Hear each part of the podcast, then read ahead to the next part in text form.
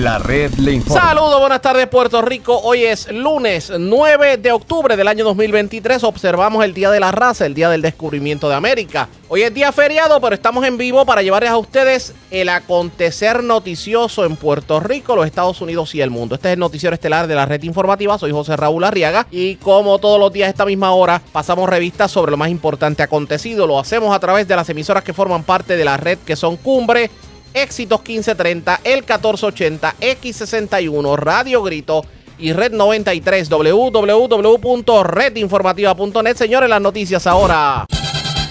Las noticias. La red le Y estas son las informaciones más importantes en la red Le Informa para hoy lunes 9 de octubre. Se agudiza la escasez de centros de cuidado infantil en Puerto Rico. Hasta unos 95 mil niños pudieran estar desprovistos de ese servicio. Vieques, Peñuelas, Patillas, Maricao y Adjuntas encabezan la lista de lugares sin cuido según estudio de Acuden. Republicanos en la convención deciden quedarse manos afuera en cuanto a apoyar candidatos a la primaria por la gobernación a nivel local. Esto a pesar de que Jennifer González fue la presidenta del Partido Republicano por ocho años. La hoy comisionada residente no se deja milanar por la decisión del comité local.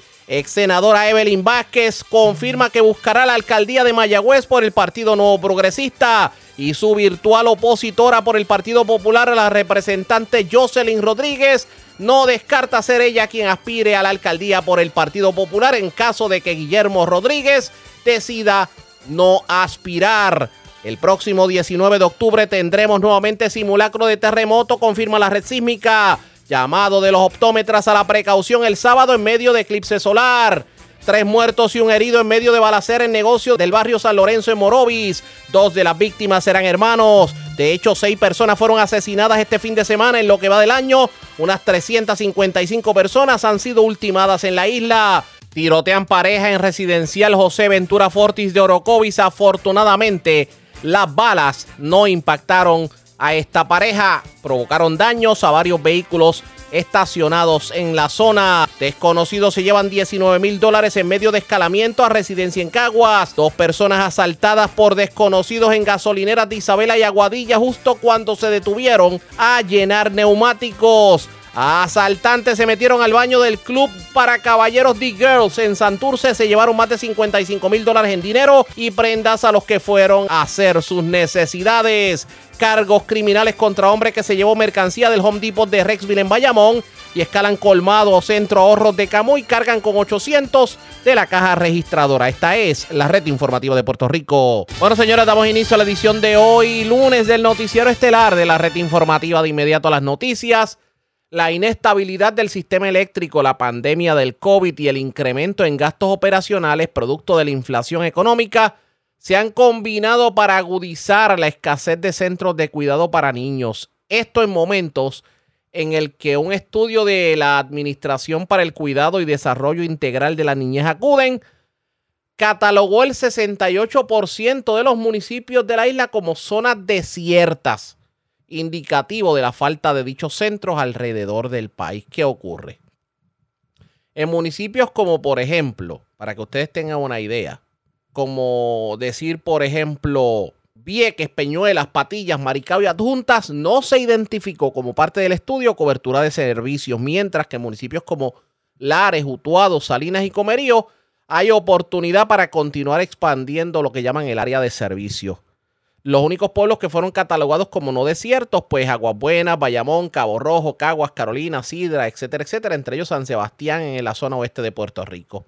¿Qué es lo que ocurre? Cada vez hay menos centros para el cuidado de niños menores de 5 años y lo que preocupa de todo esto es qué va a pasar con estas familias que a lo mejor no tienen algún centro de cuidado para estos menores. A esta hora de la tarde Hablo sobre el tema con Michael Ayala Carrión, el presidente de la Asociación Puertorriqueña de Centros de Cuidado y Desarrollo del Niño. Porque para que ustedes tengan una idea, este estudio de Acuden también estima que 60 mil menores podrían estar desprovistos de servicio de este tipo, eh, en este tipo de espacios, en cuidado de menores, aunque la cifra pudiera ser mucho más alta. Saludos, buenas tardes, bienvenido a la red informativa. Muchas gracias, Arriaga. Un saludo para ti, a todos los radioescuchas que nos sintonizan simultáneamente a través de la red informativa. Y gracias por compartir con nosotros. Me parece que la información que trae el estudio de Acuden es preocupante, sobre todo cuando se habla que el 68% de los municipios aparecen como zonas desiertas a la hora del cuidado de menores y que 60 mil menores pudieran estar desprovistos de servicio de este tipo. ¿Qué me dice sobre el particular? Mira, es altamente preocupante. Hubiera sido peor si los fondos federales después de la pandemia no se hubieran puesto a correr de la manera eficiente en que la verdad es que se han puesto a correr en estos últimos dos años.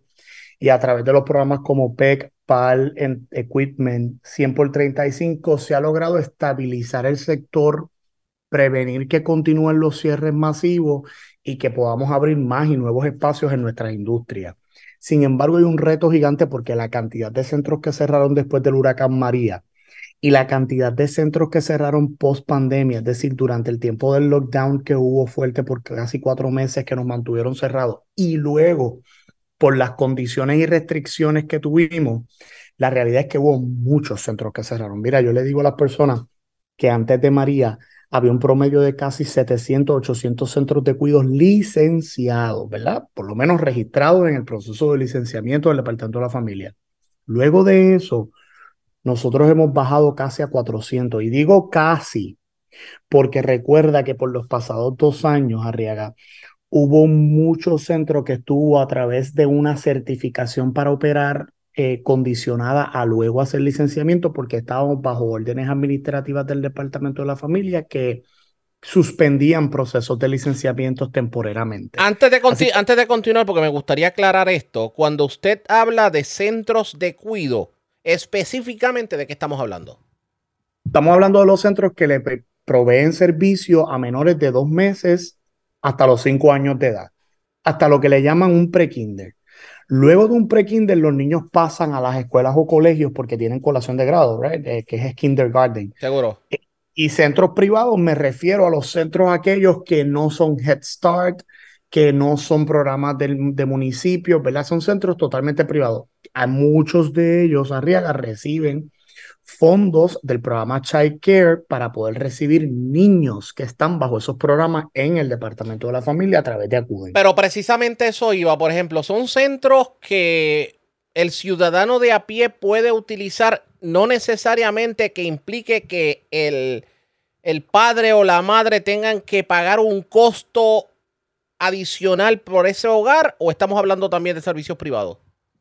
No, estamos hablando de servicios privados también, estamos hablando de todos los servicios, estamos hablando de los niños que están bajo los programas de vale a través de la CUDE. Estamos hablando de los que están bajo el programa de Child Care, donde se le delega los fondos a un centro privado para que tenga espacios para los niños de esa población. Y estamos hablando de centros totalmente privados que no no reciben ningún tipo de subvención federal para ellos tener niños en su matrícula. O sea, lo que, lo que me está diciendo en la tarde de hoy es que pagando o no pagando hay una extrema escasez de centros de cuidado en Puerto Rico.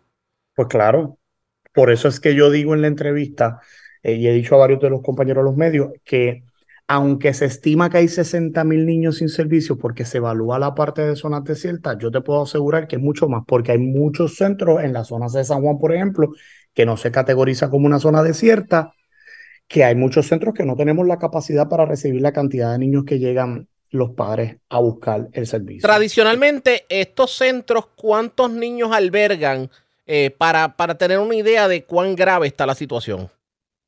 Bueno, en primer, lugar tienes que mirarlo la parte del licenciamiento, ¿verdad? Cada centro es un totalmente diferente y distinto, tiene, tiene su regulación diferente. Por ejemplo, eh, mi, centro tiene una licencia de 125 niños. Hay centros alrededor que pueden tener una licencia hasta de 50 niños. Hay centros que tienen licencias hasta de 40 niños. Eso va a depender. En el aproximado, la media en Puerto Rico, siempre los centros no pasan de 50 matrículas. Eso es bien, bien común, ¿verdad? Eh, por eso es que tuve muchos centros de cuidados en muchas áreas, porque pues no, no pasan, normalmente eran casas o edificios pequeños que no permitía que crecieran. Ahora, en la nueva generación de empresarios que se está levantando y que quieren impulsar este tipo de negocio, pues están abriendo conceptos mucho más grandes, con unas capacidades más grandes, pero es bien poco lo que se está abriendo comparado con la demanda que hay. pero hay la escasez. La pregunta es, ¿esa escasez de centros de cuido a qué responde? Esa escasez de centros de cuidado responde primero, como te dije, a los cierres que han habido masivos, no solamente por los huracanes, los temblores, la pandemia, por los costos operacionales que representa esta industria en términos de la situación del costo de la luz, la nómina, etcétera, etcétera. Esto responde a ese reto que se ha puesto en una nueva economía y que, y, y, que no ha habido un balance de parte de aquellos que estamos en el sector y en la industria en poder presentar tarifas que vayan acorde con la realidad presupuestaria del centro. Así que esto es un esfuerzo en conjunto. Por eso es que la asociación tiene que comenzar a ampliar la educación continua y capacitación profesional para los empresarios de esta industria, porque uno de los graves problemas que hay es el manejo del presupuesto operacional de este tipo de empresas, cuán creativos podemos ser y cómo hacemos un balance entre las tarifas y los servicios que ofrecemos a los padres versus los gastos que tiene la empresa. Pero tomando en consideración que ese problema existe, ¿cómo le ponemos el cascabel al gato? ¿Qué es lo primero que se debe hacer? Eh, ¿El gobierno hay algún tipo de ayuda que puedan recibir del gobierno? O, por ejemplo, alguna algo que, que pueda hacer el gobierno flexibilizando permisos o tal vez algún tipo de exención en algún renglón. ¿Cómo, cómo hacemos? Quizás esto lo veas como un montón de cosas, pero voy a tratar de decir, mira, mira, el primero es que la ley del Departamento de la Familia de Licenciamiento incluye unas restricciones para aquellos que quieran ser directores o directoras de estos centros de cuidado, ¿verdad? Se impuso una, una legislación de DICE, esto fue para el 2016, que tienen que ser personas con bachillerato en educación temprana y una certificación del CDA, que es un concilio, ¿verdad? Eso es como una marca privada. Eso me preocupa porque, y lo estamos peleando que se haga una enmienda que se está viendo, es el proyecto 1041, porque tú puedes tener un joven que tenga una preparación en educación elemental eh, y que quiera hacer este tipo de, de, empresa y no pueda porque cuando va al licenciamiento, como es un centro nuevo, no le van a dar la licencia porque no cumple con ese requisito. Ese es el primero, fíjate. Ahí tienes el primer gran reto y se está trabajando en la legislatura para que se apruebe estas enmiendas y se quite esas restricciones. Lo segundo que es la parte más esencial cuando me preguntas del gobierno, yo creo que el Estado en su conjunto, ya sea el gobierno federal estatal, está haciendo todo lo que puede dentro de lo que tiene accesible para que los programas salgan, pero eso no va a representar el 100% de los centros y no todos los centros aceptamos o aceptan vales de child care o niños a través de delegación de fondos. Yo creo que es una mezcla, primero que los fondos federales vienen con unas guías de ingresos te voy a dar el ejemplo. Pongamos que este matrimonio tiene entre los dos un ingreso de 30 mil a 40 mil dólares y no cualifican para participar de los vales del programa de Child Care. Por ende, si hay un centro que cobra 700 dólares mensuales la, la, mensualidad del servicio, quizás ese, ese vale es de 500 y pico, pues el papá tiene que pagar la diferencia. Ese papá, que es un papá profesional, una mamá profesional que trabaja, el sistema es punitivo en ese aspecto. Bueno, ahí se está haciendo unos esfuerzos a través de la en el Departamento de la Familia y esta asociación para que la agencia federal permita, haga unos waivers o, haga algún cambio administrativo para que en Puerto Rico esas tablas y esas guías puedan cambiarse, ¿verdad? Y puedan más familias beneficiarse de los fondos. En tercer lugar, educación continua y capacitación, Arriaga nuestros empresarios y empresarias en la industria tienen que entender que hay que hacer un balance en estos presupuestos, hay que abrir nuevos espacios y nadie tiene, nadie se atreve a abrir más espacios porque están un poco trancados con la parte presupuestaria. Inyectamos 414 millones a la industria, pero no necesariamente fuimos proactivos. Y cuando digo fuimos, incluyo a todos, tanto las organizaciones como el Estado, ¿verdad? Todos, no fuimos eh, agresivos y proactivos para asegurarnos que estos empresarios recibieran estos incentivos, pero a la vez se prepararan de cara a cuando ya no hubiesen los fondos federales para estabilizar el programa. Así que es un, es un proceso de trabajo, ¿verdad? Tanto el Departamento de la Familia tiene que hacer un trabajo para esa enmienda de licenciamiento. Vamos a realizar la incubadora con el Departamento de la Familia y la Oficina de Permisos para ayudar a que más y nuevos empresarios abran eh, empresas como esta o negocios como estos y se les haga un poco más fácil el proceso. Estamos firmando acuerdos colaborativos. Y en tercer lugar, yo te diría que como asociación tenemos que ser proactivos en asegurarnos que nuestra industria, como te dije, se profesionalice aún más se capacite y pueda atender la crisis de manera efectiva en términos económicos. Y vamos a estar dándole seguimiento. Hay muchos temas que nos quedan, pero el tiempo nos traiciona. Después hablaremos Antes- sobre la, Antes que te vayas, quería aprovechar para invitar a todos y cada uno de los directores y directoras a que vayan a nuestra convención, que es el 3 y 4 de noviembre. Pueden llamar a nuestra asociación de centros de cuidado y desarrollo del niño para que se aseguren que hagan su proceso de reservar. Vamos a estar dando capacitación profesional y vamos a tener actividades y foros junto a las agencias de gobierno y legisladores para asegurar de seguir insertando el tema de nuestra industria y, va- vamos a estar pendientes algún número de teléfono de contacto para aquellos que tengan centro de cuidado y quieran participar de la convención. Claro, es el 787-624-3700. Again, es el 787-624-3700. Y vamos a estar muy pendientes. Agradezco el que haya compartido con nosotros. Buenas tardes. Gracias a ti, Arriaga. Ya ustedes escucharon, era el presidente de la asociación, de momento perdí el nombre, era la, la- la Asociación Puertorriqueña de Centros de Cuidado y Desarrollo del Niño. Era Michael Ayala el que nos hablaba. Y es preocupante definitivamente esta situación en cuanto a los centros de cuidado. Vamos a ver cómo se le pone el cascabel al gato. Ustedes pendientes a la red informativa. Presentamos las condiciones del tiempo para hoy.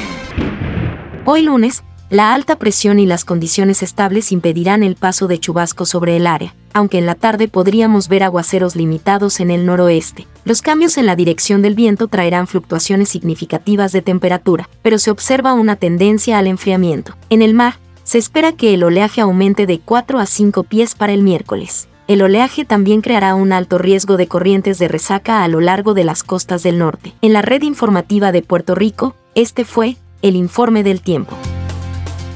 La red le informa. Señores, regresamos a la red Le Informa, el noticiero estelar de la red informativa, edición de hoy lunes. Gracias por compartir con nosotros. Este fin de semana se llevó a cabo la asamblea del Partido Republicano de Puerto Rico y la atención del puertorriqueño estaba en sobre si esta colectividad a nivel local iba o no a respaldar a Jennifer González para la candidatura a la gobernación, tomando en consideración que Jennifer González fue por dos cuatrienios la vicepresidenta del Partido Republicano a nivel de Puerto Rico y también fue la presidenta del Partido Republicano. Pues sepan ustedes que el Partido Republicano decidió quedarse manos afuera y no apoyar a ningún candidato. Y eso a muchos líderes políticos les resultó un poquito fuerte. Porque si un partido, si un partido político nacional no respalda a los candidatos de su propio partido a nivel estatal, pues entonces ¿para qué sirve el partido?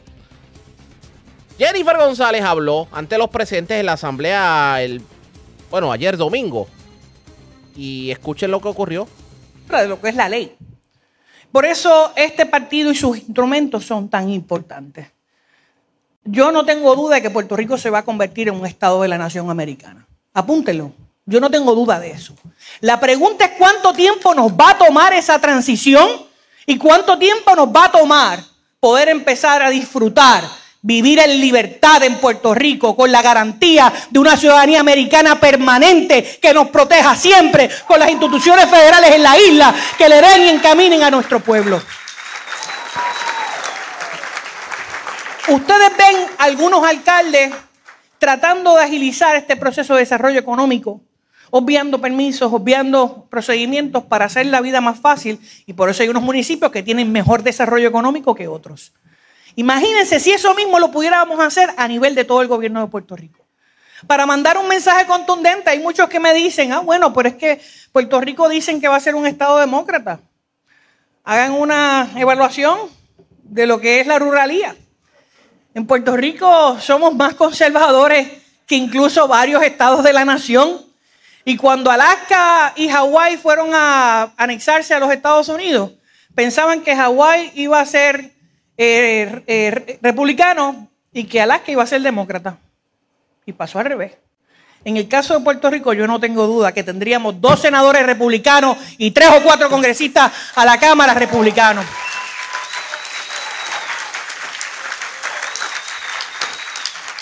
Y la mejor muestra de eso es que ya el pueblo de Puerto Rico se dio cuenta de las mentiras, de estos inventos de camino, de querernos retrasar, de querernos limitar las oportunidades que tenemos para el futuro. Yo les digo, hoy en esta convención, el camino está trazado. La gente está dispuesta.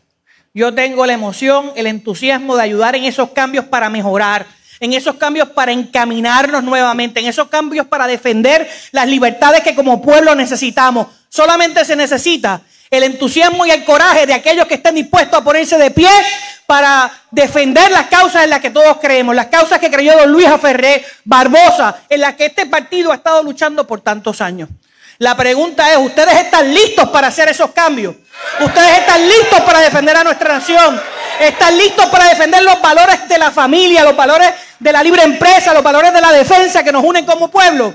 Pues si eso es así, nos augura un gran camino, porque aunque venga una próxima convención y una próxima elección a nivel nacional y tengamos varios precandidatos presidenciales, nos toca a cada uno de nosotros con nuestra familia y con nuestros amigos explicarle a cada candidato lo importante que es que Puerto Rico esté en esa plataforma. El mantener a Puerto Rico en la plataforma republicana, en el endoso a la igualdad plena y a la estadidad. Por eso es que este partido es de avanzada. Pero lo cierto es que últimamente el Partido Republicano no ha estado necesariamente eh, apoyando las causas de Puerto Rico, tanto así que inclusive para el proyecto de estatus de Jennifer González, muchos de los congresistas y senadores republicanos se alejaron del proyecto.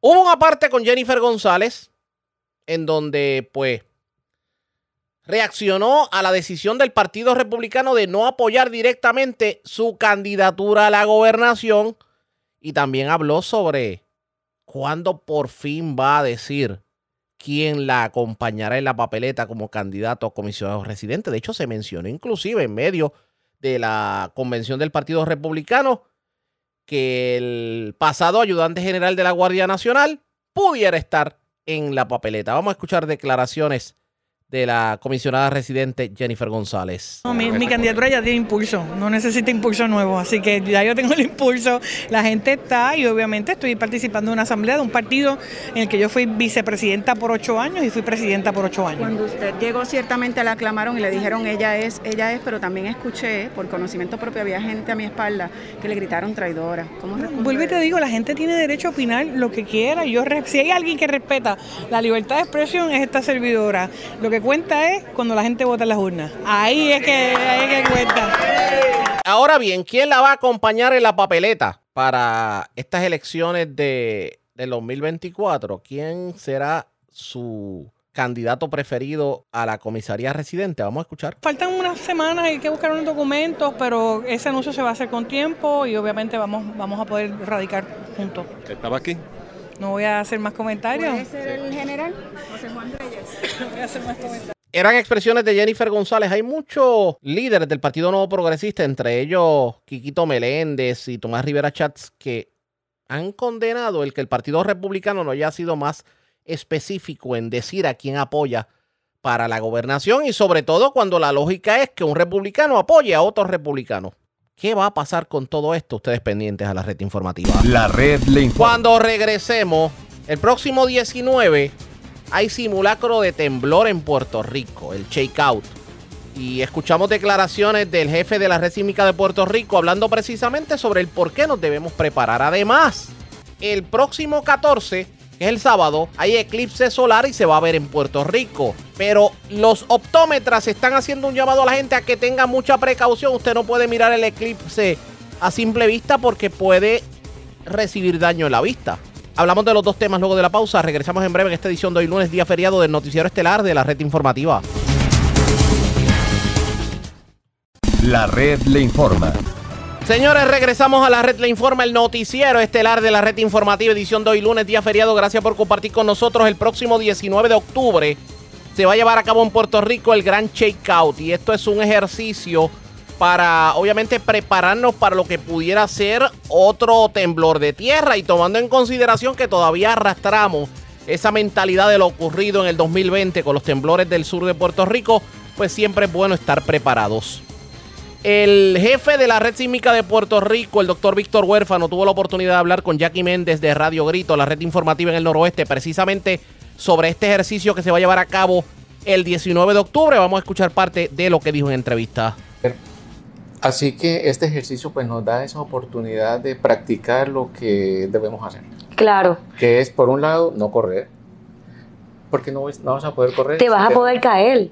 Te corres, te vas a caer. Y si eres mayor de edad, de la edad de oro, eh, tuve la oportunidad de en esos momentos de los temblores, no coser yo, ¿verdad? Porque eh, no soy yo la que coso, pero tenía ese momento médico a cargo mío y los cantos se los llevaban del mismo Sí, susto. Eso que no te puedes poner a correr rápido. Sí, sí, así que, eh, ¿cuál es la recomendación? Pues mira, lo primero, y tenemos que ser bien, bien sinceros, el checkout solito no funciona. Y me explico. Antes del checkout, tenemos que preparar nuestro hogar, preparar aquí, en el caso tuyo, tu, estudio, Ajá. el consultorio, la oficina, donde quiera que trabajes. Prepara eso para que cualquier cosa que se caiga durante una oscilación, una vibración, un jamaqueo, pues que no se caiga. Exacto. Eso es lo primero.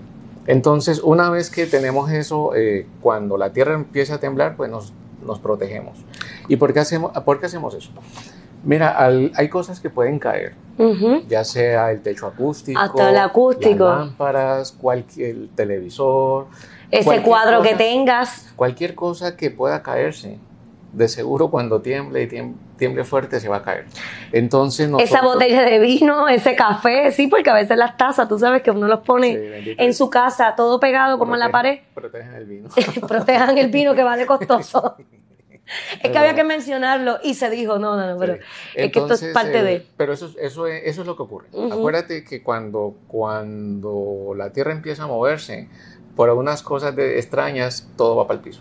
Todo va para el piso. Así que lo que yo no he amarrado a la pared, los tanques de gas. Los tanques. Eso es bien, bien importante. Y eso no hay que esperar a que tiemble para No, tú ir a correr. no, no. Eso tienes el tanque de gas en tu casa, debe de estar amarrado.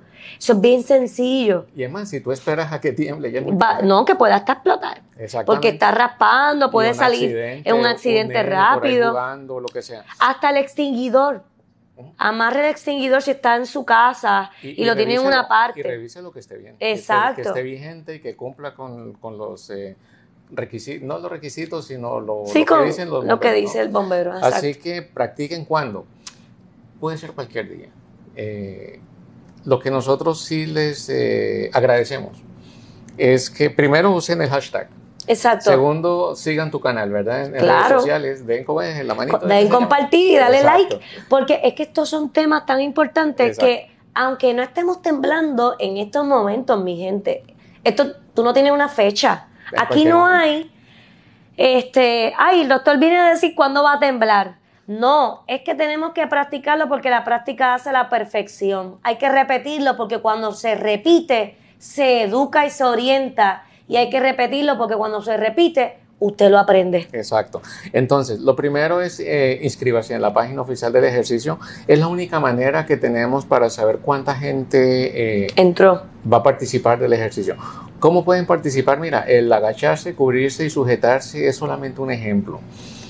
Si a bien tienen, imagínate aquí en tu área de trabajo, un, un conversatorio con tus compañeros de trabajo. Claro. Eso sería más que suficiente para, para fines de revisar tu plan, revisar que todo esté bien en la oficina. Claro que vamos Ya. a hacer el Natural Gift si tiembla en el transcurso de que se está atendiendo pacientes con sueros de vitamina C. Eso es bien sencillo.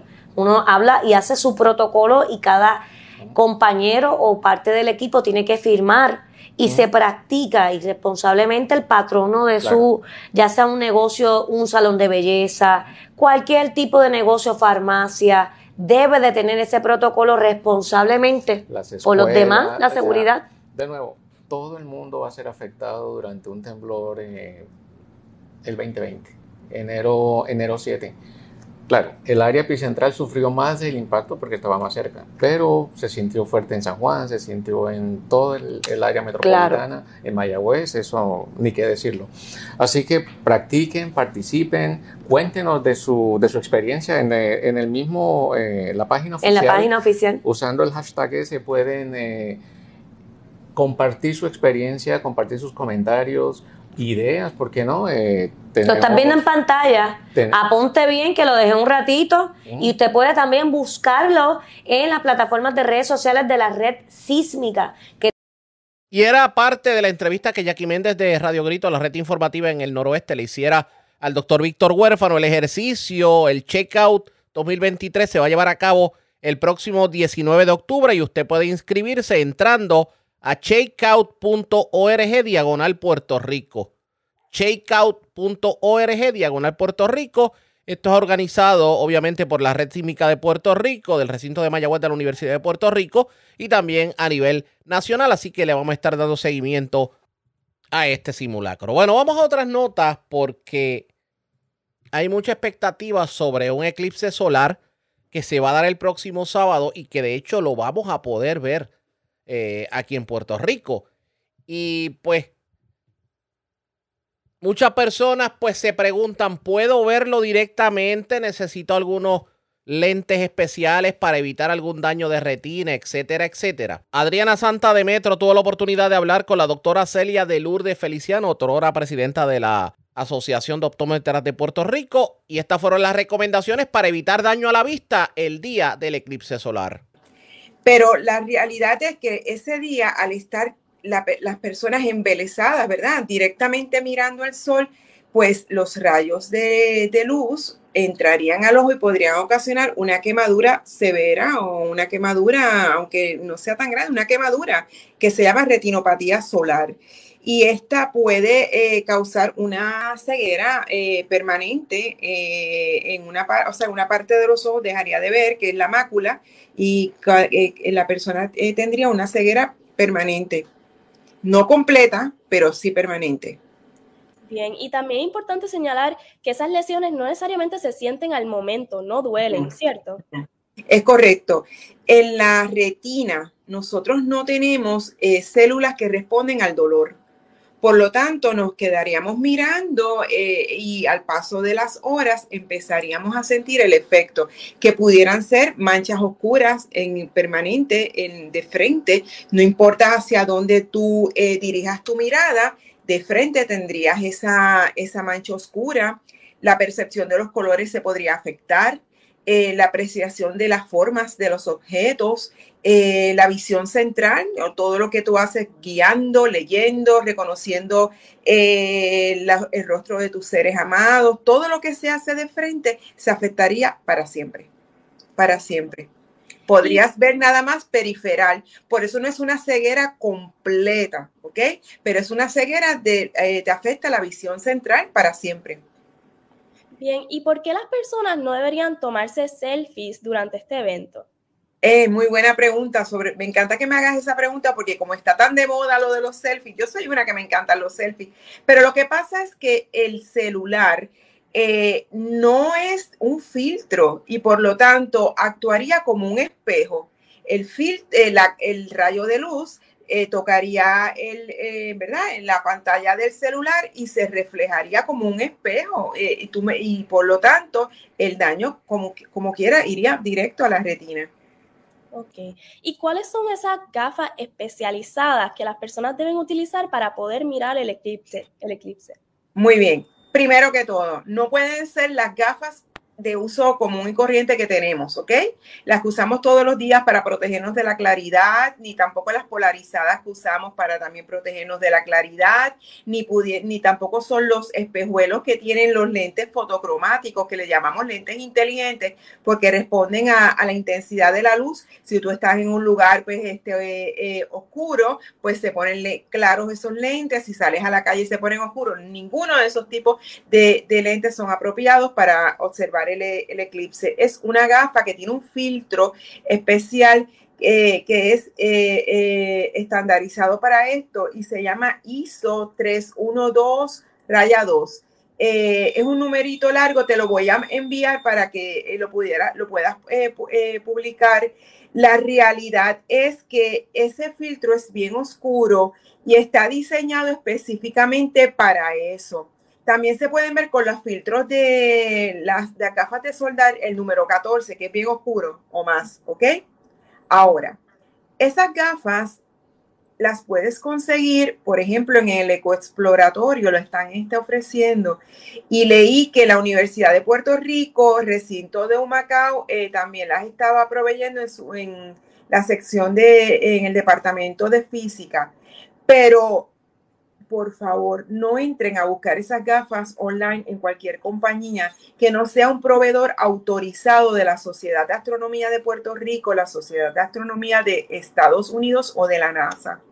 Porque no sabemos si ese filtro que se está ofreciendo en cualquier eh, compañía online que no esté bajo el registro de estas tres entidades que te mencioné sea un filtro correcto. ¿Ok? Por lo tanto, es importante que la persona se ponga la gafa, mire al eclipse no más de tres minutos corridos, porque los mismos manufactureros de muchas de estas de, de, muchas de estas gafitas, de estos filtros, de estos proveedores autorizados, este, recomiendan que no debería la persona quedarse mirando por más de tres minutos consecutivos, okay, o corridos también, ¿ok? Entonces, ¿por qué? Porque no saben hasta dónde puede ser el efecto que pudiera traer en el mismo filtro, fíjate, o sea, no es algo como garantizado como para siempre, o sea, por lo tanto, tres minutos y cuidado, así que tenemos que tener eh, control del tiempo porque nos vamos a quedar embelesados mirando, ¿ok? El sol. Y aquí quiero hacer hincapié en algo, por favor, los niños a los niños, cuando le pongan la gafa, necesitamos supervisarlos, porque es bien común que un niño quiera ver cómo se ve con la gafa y sin la gafa. Y entonces, si se quita la gafa, se queda mirando al sol, pues entonces pudiera el niño tener un gran daño en su vista para siempre. La gafita esa es una gafita de cartoncito, es el filtro lo que es realmente importante. Por eso es que tenemos que comprarlo o conseguirlo a través de los proveedores correctos. Y supervisar que esa, esa gafita no esté rota, que el filtro esté en buenas condiciones, porque si no, pues entonces no estaríamos usando lo, adecuado. Y no quiero que utilicen la gafita del último eclipse de hace unos años atrás, porque tampoco sabemos en qué, en qué, eh, cómo se encuentra, en qué estado está. Ya ustedes escucharon a la doctora Celia de Lourdes Feliciano, así que disfruta el eclipse solar el próximo sábado, pero tome sus previsiones para que no tenga problemas. Eh, digamos que el remedio no sea peor que la enfermedad, o sea, que termine con daño en la vista simplemente por querer disfrutar el eclipse. Más información la vamos a estar dando en el transcurso de la semana. La red le informa. Cuando regresemos, vamos a noticias del ámbito policiaco. Tres personas muertas, una persona herida en medio de una balacera en un negocio en el barrio San Lorenzo de Morovis. Además, este fin de semana, una pareja que se encontraba en un vehículo estacionado frente al residencial Ventura Forti Torocovi. Llegaron desconocidos, tirotearon el vehículo. Afortunadamente, las balas no los impactaron. Hubo dos personas heridas de bala en hechos que ocurrieron en la zona centro-oriental de Puerto Rico. Y señores, mangaron un fiscal borracho en la carretera. Detalles luego de la pausa, regresamos en breve. La red le informa. Señores, regresamos a la red le informa. Somos el noticiero estelar de la red informativa de Puerto Rico. Gracias por compartir con nosotros Vamos a noticias del ámbito policíaco y tenemos que comenzar en el centro de la isla porque a eso de las 11 de la noche se reportó una balacera en un negocio de Morovis, específicamente eh, un negocio en el sector Los Berríos, en el barrio San Lorenzo. La balacera dejó tres personas muertas, una persona herida. Esto fue en el negocio Widows Pop. Aparentemente una persona llegó a una Tacoma y disparar a los presentes, pues personas se defendieron y lo balearon a él. En la mañana de hoy tuvimos la oportunidad de hablar con el teniente coronel Gerardo Oliver, quien está a cargo obviamente de la investigación eh, que tiene que ver con este incidente ocurrido en Morovis. Vamos a escuchar parte de lo que nos dijo sobre lo ocurrido. Mira, te puedo decir que se recibió una llamada a través del número uno de disparo en el negocio de Río del barrio San Lorenzo. Una vez las autoridades llegan allí, encuentran a dos personas muertas, dos personas heridas que fueron trasladadas al hospital. De la investigación preliminar que tenemos eh, de estos hechos es que no fue una masacre, ya que el perpetrador eh, fue ultimado son una de las personas que está eh, en el negocio, que ultimada, eh, esta es la persona que hiere a las personas y ultima dos de ellas. Por lo tanto, tenemos dos, dos personas muertas y una herida y el perpetrador pues que resultó muerto O también. sea, que hubo intercambio de disparos allí o alguien pretendió defenderse. Entendemos, esa es una de las posibilidades que se está investigando de este caso. Eh, estamos en la etapa preliminar, entrevistando testigos para establecer, número uno, los motivos de esta persona y número dos, eh, si en realidad pues la persona que ultima a esto estaba defendiéndose. Pero una, una pregunta que le hago. eh, ¿Esta persona llegó sola al establecimiento a la información que se tiene o estaba acompañada de otra persona? Bueno, eh, eh, estamos investigando, como bien tú sabes, fue esta madrugada, parte de la investigación eso, estamos entrevistando a los testigos en estos momentos para determinar eh, qué ha ocurrido en realidad. Sí, que por lo menos lo que se investiga es si esa persona pudo haber llegado al La investigación establecimiento. preliminar Ajá. es la que te acabo de informar. Ok, exacto, pero, pero esa persona se presume, o por lo menos me imagino que irá dirigida la investigación a, inves- a determinar si uno de los muertos era tarjeta de este perpetrador, que no se trató de un asalto o algo así por el estilo. No, no, lo que entendemos que no, no, no hubo tal asalto. Eh, te puedo decir que los dos personas que resultaron muertas son dos hermanos. Dos hermanos. Reside- reside- Dos hermanos. Residente de Moroví. Residente de Moroví, de ese mismo sector, todas las personas son de esa misma área, ese mismo sector. de ese mismo sector. Eh, la persona que fallece en el hospital también tiene algún, guarda algún tipo de relación con, con los fenecidos. es un- es uno de los hermanos, es uno de los hermanos que fallece en el hospital. Uno fallece en la escena y ese fallece posteriormente en el hospital. Oliveri, ¿en qué condición se encuentra el, el cuarto herido? Está hasta ahora está estable. Eh, ¿El dueño del establecimiento eh, estaba presente? ¿Tienen algún tipo de... Me imagino que estarán entrevistándolo.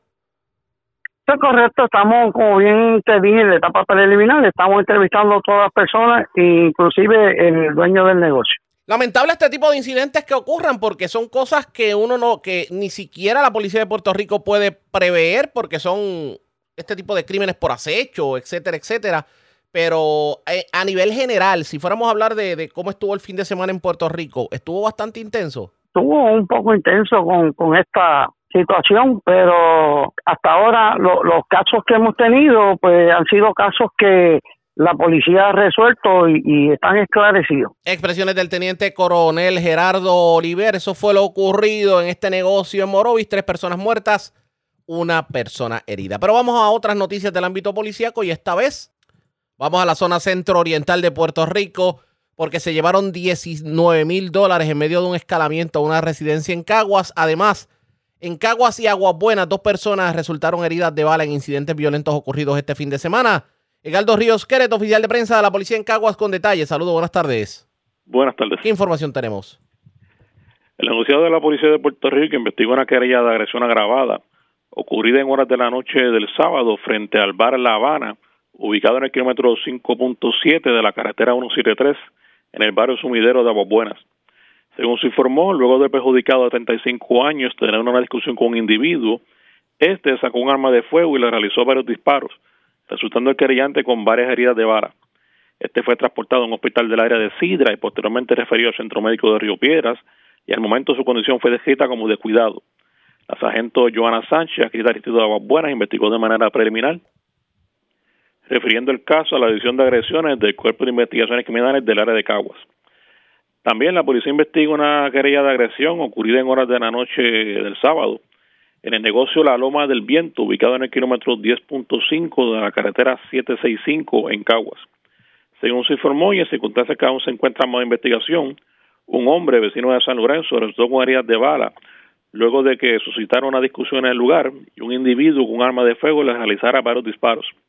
Posteriormente, el agresor abordó un vehículo y se marchó del lugar, mientras que el perjudicado fue transportado a un hospital del área y al momento se desconoce su condición. El agente Ismael López, adscrito del Instituto de Caguas, investigó de manera preliminar. También el negociado de la policía investiga un escalamiento reportado en horas de la madrugada de ayer en una residencia ubicada en la calle Riqueza de la urbanización Villa Cáliz en Caguas. Según informó la querellante, que alguien forzó la puerta de la cocina, obteniendo acceso al interior y apropiándose de 19 mil dólares en efectivo. Agentes aquí de la División de Delitos contra la Propiedad del CIC de Caguas investigan. Que pasen buenas tardes. Y buenas tardes para usted también. Gracias, Edgardo Ríos Queret, oficial de prensa de la policía en Caguas y de la zona centro-oriental. Vamos a la central. Porque este fin de semana, tremendo susto, pasó una pareja que se encontraba en un vehículo estacionado frente al residencial José Ventura Forti de Orocovi. Resulta que llegaron unos desconocidos, tirotearon el vehículo. Afortunadamente, las balas no impactaron a esta pareja. Pero claro, causaron daños al vehículo y a otros vehículos que se encontraban estacionados en el lugar. Emily Martínez, oficial de prensa de la policía en el centro, con detalles. Saludos, buenas tardes. Buenas tardes. En hora de la madrugada, ayer domingo, fue reportada una querella de agresión grave en el estacionamiento de residencial José Eve Fortis en Orocovis. Al llegar agentes del negociado de la Policía de Puerto Rico al lugar, se verificó y se entrevistó al señor Humil Díaz Rodríguez y éste alegó que se encontraba junto a su esposa estacionado en su vehículo Toyota 4Runner. Acto seguido se desmontaron de una guagua color gris oscura con armas de fuego tres individuos los cuales no puede identificar y se medial palabra realizaron varios disparos los cuales impactaron su vehículo en el cristal lateral izquierdo, puerta posterior derecha, marco interior, puerta de pasajero frontal y cristal del lado del conductores. En adición, resultaron con daños el vehículo Mercedes C300 color blanco y una Suzuki color vino, un Toyota Corolla color blanco y una Mitsubishi Outlander color roja y un Toyota Corolla color gris. Al lugar se personó el agente Víctor Ortiz de la División de Servicios Técnicos y el sargento Noel Miranda del 6 Seda y Bonito para continuar con dicha investigación. Gracias por la información. Buenas tardes. Buenas tardes. Gracias, era Emily Martínez, oficial de prensa de la policía en el centro y del centro. Vamos al noroeste de Puerto Rico. Dos familias fueron asaltadas en hechos separados en el, en el puesto de gasolina móvil del barrio Guerrero de Aguadilla y en el puesto de gasolina Golf del barrio Guerrero de Isabel. Aparentemente ambas personas se pararon a llenarle el aire a las gomas. Parece que se le poncharon misteriosamente a las gomas y allí fueron asaltados y le llevaron dinero a ambas personas. Información con Juan Bautista, ya el oficial de prensa de la policía en Aguadilla. Saludos, buenas tardes. Sí, buenas tardes para ti, Ariaga. Buenas tardes para el público Radio Escucha. Como mencionaste, eh, ambos robos ocurrieron durante horas de la madrugada de hoy. El primero de ellos en el garaje móvil que ubica en el barrio Guerrero de Aguadilla fue a las 3 y 50 de la madrugada y según se nos informa, los perjudicados fueron identificados como Natacha Pérez y José Martínez, mayores de edad y residentes de nuestra región, los cuales estaban acompañados por un familiar y quienes se detuvieron en la citada gasolinera a cambiar el neumático del auto en que viajaban. Eh, allí fueron sorprendidos por cuatro sujetos enmascarados quienes portaban armas de fuego, los cuales eh, llegaron al lugar a bordo de una hueva color gris claro y quienes mediante amenaza e intimidación despojaron a la pareja de 100 dólares en efectivo y un cheque por la misma cantidad marchándose estos del lugar desconociéndose el rumbo tomado. El agente Daniel Morales, supervisado por el sargento David Mercado, investigó estos hechos cuya pesquisa fue referida a la sección de robos del 6C de Aguadilla. También eh, en horas de la madrugada, esta vez pues a las 4 de la madrugada, eh, en los predios de otra estación de gasolina, en este caso como mencionaste, la gasolina Golf del barrio Guerrero de Isabela, eh, los perjudicados fueron identificados como Porfirio Fernandini y Génesis Rivera, mayores de edad y residentes de Bayamón. Estos también tuvieron que detenerse en los predios de esta gasolinera para darle mantenimiento a un neumático del auto en que viajaban. Allí fueron sorprendidos por tres sujetos enmascarados, quienes portaban armas de fuego y quienes viajaban en una guagua del mismo color del anterior estos, mediante amenaza e eh, intimidación, despojaron a la pareja de sus respectivas carteras con documentos personales y alrededor de 500 dólares en efectivo, se marchan del lugar y se desconoce el paradero de los asaltantes. El agente René Rivera Piñeiro, del cuartel de Isabela, supervisado por el sargento Sergio Barreto, investigó estos hechos y la pesquisa también fue referida a la sección de robos del 6C de Aguadilla. Gracias por la información. Buenas tardes. Buenas tardes. Era Juan Bautista, ya la oficial de prensa de la policía en Aguadilla. Más noticias del ámbito policial con nuestra segunda hora de programación. Pero señores, esta hora de la tarde hacemos lo siguiente. La red le informa. Tomamos una pausa, identificamos nuestra cadena de emisoras en todo Puerto Rico y cuando regresemos dialogamos en vivo con la ex senadora Evelyn Vázquez, que hoy confirmó que va a estar aspirando a la alcaldía de Mayagüez por el Partido Nuevo Progresista. En lo próximo, la pausa, regresamos. Bueno, señores, damos inicio a la segunda hora de programación en Noticiero Estelar de la red informativa. De inmediato las noticias. Esto es algo que nosotros habíamos advertido hace semanas atrás, pero ya se materializa porque hoy la senadora Evelyn Vázquez, la ex senadora, decidió romper el silencio y confirmar que en efecto va a estar aspirando a la alcaldía de Mayagüez por el Partido Nuevo Progresista. Ha habido de todo desde que se hizo el anuncio en la mañana de hoy. Yo la tengo a esta hora de la tarde en línea telefónica. Evelyn Vázquez, buenas tardes, bienvenida a la red informativa. Saludos, muy buenas tardes a ti y a toda la audiencia. Gracias por compartir con nosotros. Evelyn Vázquez, ¿por qué la alcaldía de Mayagüez? Mira, durante todo este tiempo he estado visitando diferentes sectores de Mayagüez. Han sido meses eh, de reuniones con distintos grupos cívicos, religiosos, comunitarios, grupos de tercera edad y mujeres, por supuesto, que tienen diversas necesidades, lo que ha hecho que, que realmente eh, retome este asunto de la política. Eh, la realidad es que hay un movimiento de Todos Unidos por Mayagüez que reclaman un líder, que piden un cambio para Mayagüez y ellos han puesto su confianza en mí, así que yo me presento, ¿verdad?, como esta alternativa para liderar Mayagüez y ofrecer el cambio que todos los mayagüezanos desean.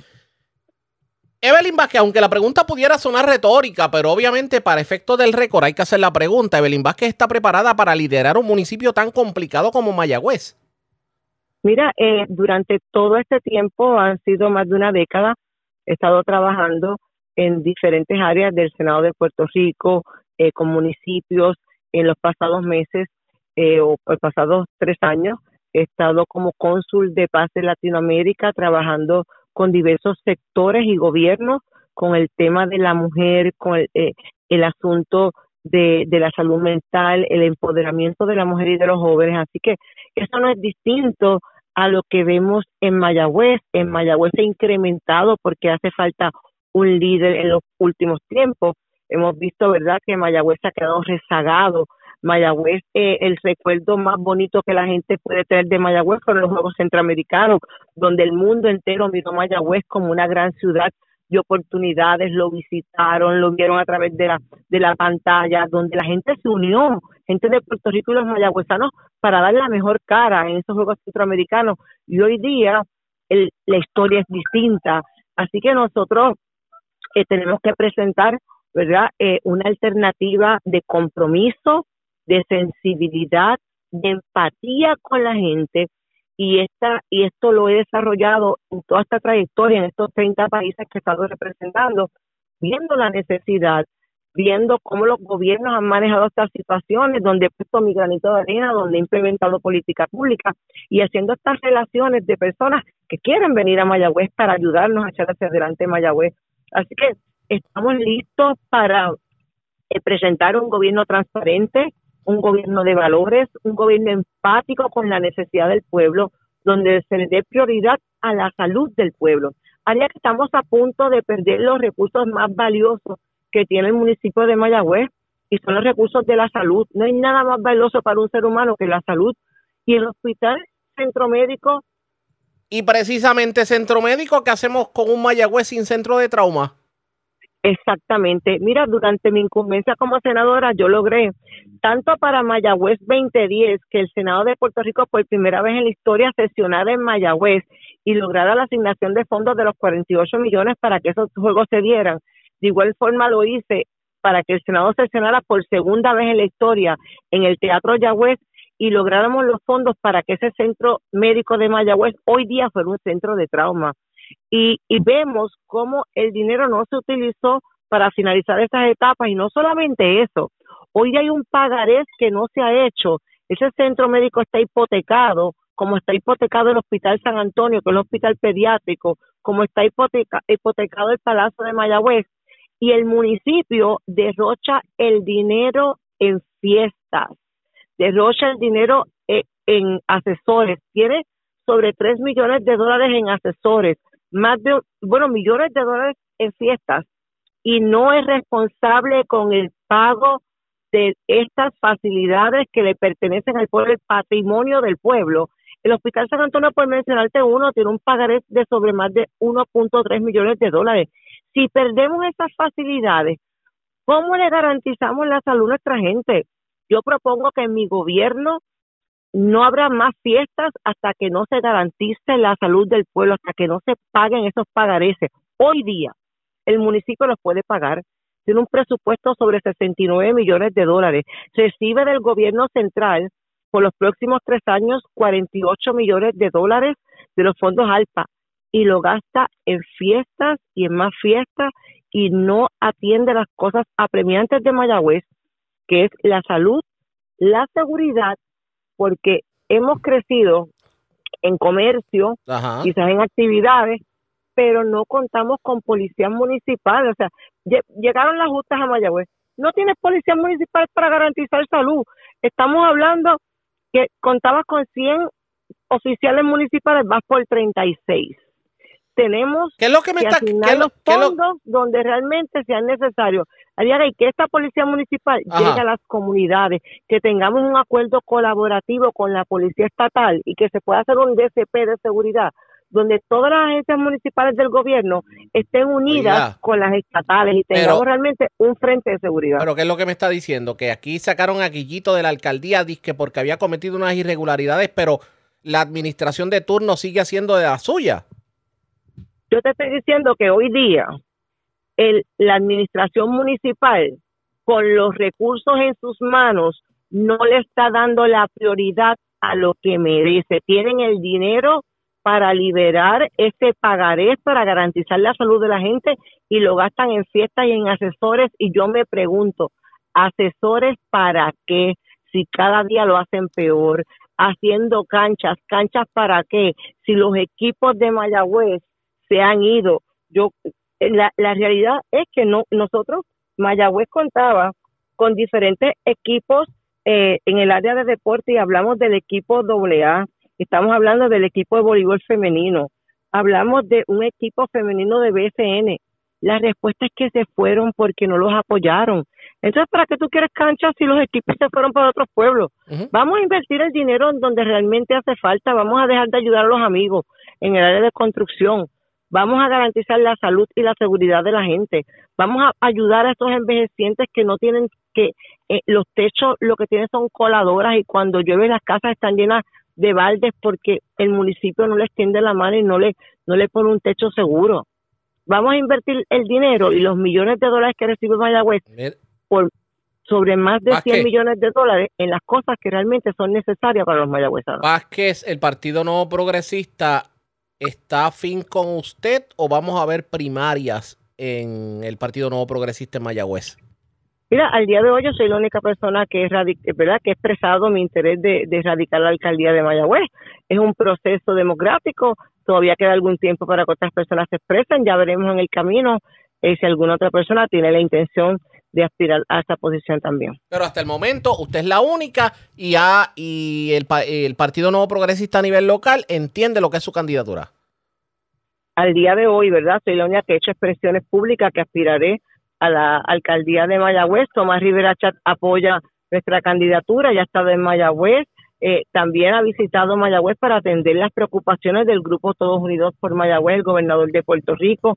Eh, Jennifer González, la comisionada residente, también ha estado en Mayagüez en los pasados meses atendiendo situaciones que la quejan a la ciudad de Mayagüez. Así que hemos dado la oportunidad que todos visiten, que conozcan las responsabilidades, las necesidades de la gente y que los escuchen, que es lo más importante. Así que en esta encomienda va a ser un, un camino largo, un camino de mucho esfuerzo, donde todos son bienvenidos y donde esperamos que el pueblo de Mayagüez salga victorioso y sobre todo que cumplamos con sus expectativas, que son las más importantes, de una plataforma de gobierno que se discuta con cada sector, con cada comunidad, que la gente sea parte de esa política pública que se desarrolle para la ciudad.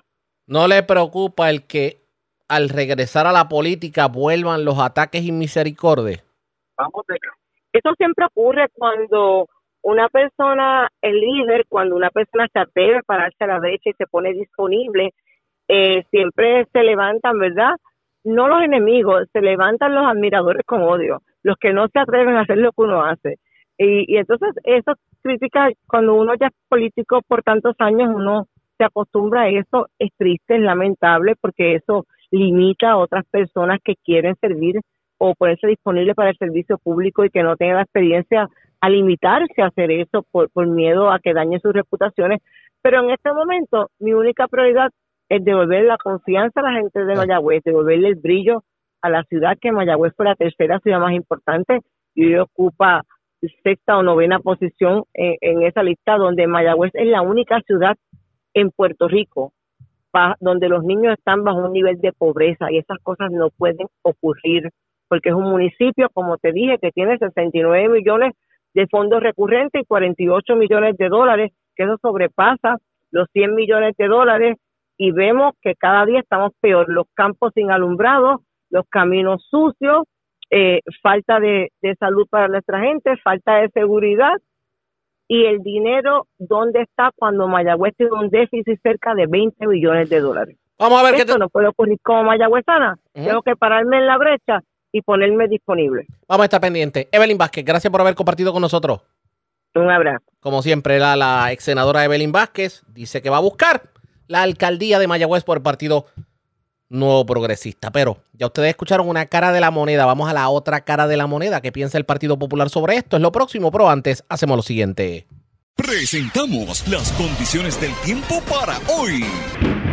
Hoy lunes, la alta presión y las condiciones estables impedirán el paso de chubascos sobre el área, aunque en la tarde podríamos ver aguaceros limitados en el noroeste. Los cambios en la dirección del viento traerán fluctuaciones significativas de temperatura, pero se observa una tendencia al enfriamiento. En el mar, se espera que el oleaje aumente de 4 a 5 pies para el miércoles. El oleaje también creará un alto riesgo de corrientes de resaca a lo largo de las costas del norte. En la red informativa de Puerto Rico, este fue el informe del tiempo. La red le informa. Señores, regresamos a la red Le Informa, el noticiero estelar de la red informativa de Puerto Rico. Gracias por compartir con nosotros. Ya ustedes escucharon a Evelyn Vázquez, que va a aspirar a la alcaldía de Mayagüez por el Partido Nuevo Progresista. Pero vamos a la otra cara de la moneda. ¿Qué piensa el Partido Popular Democrático sobre Evelyn Vázquez y una aspiración a la silla que ocupó Guillito Rodríguez? Línea, en línea telefónica tengo a la, a la representante Jocelyn Rodríguez. Vamos a hablar sobre el particular representante. Buenas tardes, bienvenida a la red informativa. Bendecida tarde para ti, para todas esas personas que nos sintonizan. Y gracias por compartir con nosotros. Usted como representante de Mayagüez, como líder popular, y digo, perdone que se lo diga, pero inclusive tomando en consideración que hasta se ha mencionado su nombre como posible aspirante a la alcaldía de Mayagüez. ¿Qué pasa por su mente cuando escucha que nada más y nada menos que Evelyn Vázquez pretende aspirar a la silla que ocupó Guillito Rodríguez? Mira, eh, primeramente sí, eh, eso es algo que se venía rumorando y algo con lo cual pues la ex senadora estuvo coqueteando hace bastante tiempo, eh, ¿verdad? Para aspirar a la silla de la alcaldía de la ciudad de Mayagüez y hoy pues por fin pues lo dijo, aunque estuvo visitando en todo momento, eh, ¿verdad? A varios constituyentes de nuestro distrito representativo. Sí, yo le puedo asegurar eh, que el Partido Popular Democrático va a volver a revalidar en el 2024 en la ciudad de Mayagüez. Mayagüez va a seguir siendo la capital de la pava y eso no lo despinta nadie. Dígame algo, representante. ¿El pueblo mayagüezano todavía confía en el Partido Popular Democrático a pesar de todo lo que se llegó a rumorar en el caso de Guillito Rodríguez? Que de hecho muchas de las cosas se han caído en el tribunal, pero a pesar de todo el rum rum que hubo. Claro que sí, nuestra gente tiene la confianza eh, plena y el tiempo nos ha estado dando la razón eh, que muchas cosas de los que la oposición decía sobre el alcalde electo de la ciudad de Mayagüez, quien sigue siendo hoy día el alcalde de esta ciudad, eh, pues han, han salido a relucir que son eh, completamente falsas. Eh, pero sí, yo te puedo decir que hay mucho entusiasmo en la calle. Yo estoy constantemente en la calle, en comunicación con nuestra gente, tocando base con nuestra gente, y hay un ánimo sumamente positivo para que el Partido Popular vuelva a ganar las próximas elecciones del 2024 en la ciudad de Mayagüez. Representante, eh, si el exalcalde Guillito Rodríguez decidiera, luego de todo este proceso, y con los aires que soplan de que pudiera salir, salir airoso del mismo, si decidiera nuevamente aspirar a la alcaldía de Mayagüez, ¿usted lo vería como positivo? ¿Usted lo apoyaría? Mira, yo entiendo que no hay ninguna razón por la cual no apoyar a José Guillermo Rodríguez, un hombre que ha hecho tanto por la ciudad de Mayagüez por tantos años, ha ayudado tanta gente en la ciudad de Mayagüez, incluso dos o tres proyectitos que se han estado eh, realizando en este pasado tiempo, aunque él ha estado suspendido, es obra de José Guillermo Rodríguez, solicitado los fondos por José Guillermo Rodríguez, la obra programática de José Guillermo Rodríguez, así que eh, entiendo, ¿verdad?, que no habría por qué no apoyarlo para hacer eh, o seguir siendo el alcalde de la ciudad de Mayagüez. ¿Por qué ha caído, y usted me corregirá, usted que es mayagüezana, ¿por qué ha caído tan pesado para los populares en Mayagüez las actitudes y acciones del alcalde interino? Bueno, realmente eh, los mayagüezanos lo, lo toman, ¿verdad?, como eh, un acto de traición de su parte, ¿verdad?, al alcalde electo de la ciudad de Mayagüez por sus expresiones en múltiples entrevistas y demás, eh, y expresiones directamente a diferentes líderes de la ciudad de Mayagüez, así que él está ahí para cubrir un puesto de forma interina, haciendo un o fungiendo, ¿verdad?, en un puesto administrativo en la ciudad de Mayagüez, así que eso ha sido parte fundamental de esto, ¿verdad? Eh, la mala acción y la mala actitud de, de, su parte. ¿Y esto no le afecta al Partido Popular Democrático en su, en su interés de mantener la alcaldía bajo la pava? Mira, eh, ciertamente no, no lo veo como que le pueda afectar al Partido Popular Democrático porque el alcalde interino de la ciudad de Mayagüez nunca ha sido parte del comité eh, municipal del Partido Popular en la ciudad de Mayagüez, tanto así que él, él es hasta de Guánica, tú sabes, él no es oriundo de la ciudad de Mayagüez tampoco, eh, no ocupa ningún eh, puesto eh, dentro del comité municipal, eh, ni ha sido partícipe de las reuniones eh, de reorganización del Partido Popular, así que eh, yo entiendo que no, no debe de haber ningún tipo de conflicto, ¿verdad? sobre el particular dentro del partido para que el partido pueda ganar las, las próximas elecciones del 2024. Tengo que hacer una pregunta directa, aunque no es la primera vez que le hago la pregunta, pero para efecto del récord. Y para que sintoniza tarde, hablamos con la representante Jocelyn Rodríguez. Representante, si Guito Rodríguez decidiera no aspirar por X o Y razón, y el comité del Partido Popular Democrático le pide a usted que sea la candidata, ¿usted lo consideraría? Mira, ciertamente de surgir una vacante nosotros lo estaremos considerando, ¿verdad? Eh, al momento no existe ninguna vacante, como te mencioné, José Guillermo Rodríguez siendo, sigue siendo el alcalde de la ciudad de Mayagüez. Sí, estoy todo el tiempo en la calle, como te mencioné, y, y todo el tiempo recibo el apoyo eh, de nuestra gente, ¿verdad? Para que tome en consideración el aspirar a dicho puesto.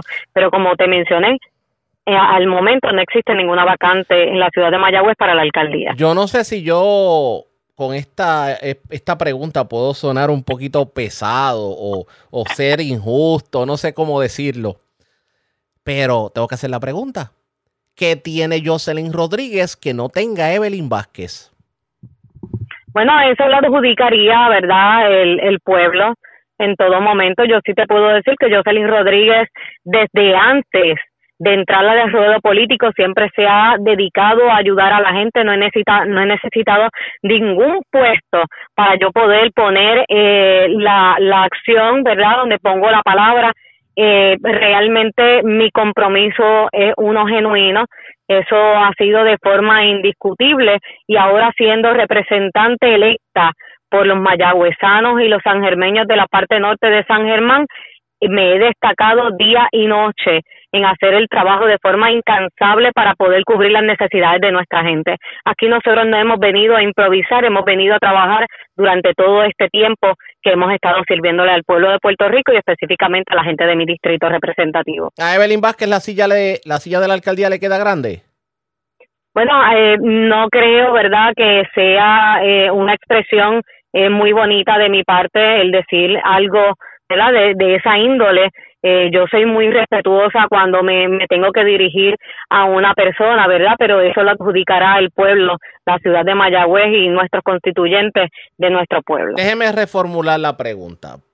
Evelyn Vázquez, ¿cuenta o no cuenta a su juicio con las cualidades para ocupar una silla tan complicada como la de la alcaldía de Mayagüez? Porque no estamos hablando de cualquier pueblo, estamos hablando del segundo pueblo más importante de Puerto Rico después de la capital.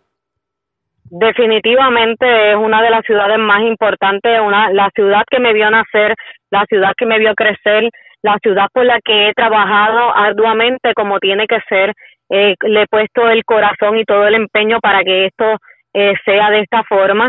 Así que esa, esa aseveración, ¿verdad? La va a tener nuestra gente, nuestra gente es la que va a elegir realmente cuál es el destino que quieren y si quieren a Evelyn Vázquez o quieren algún otro candidato.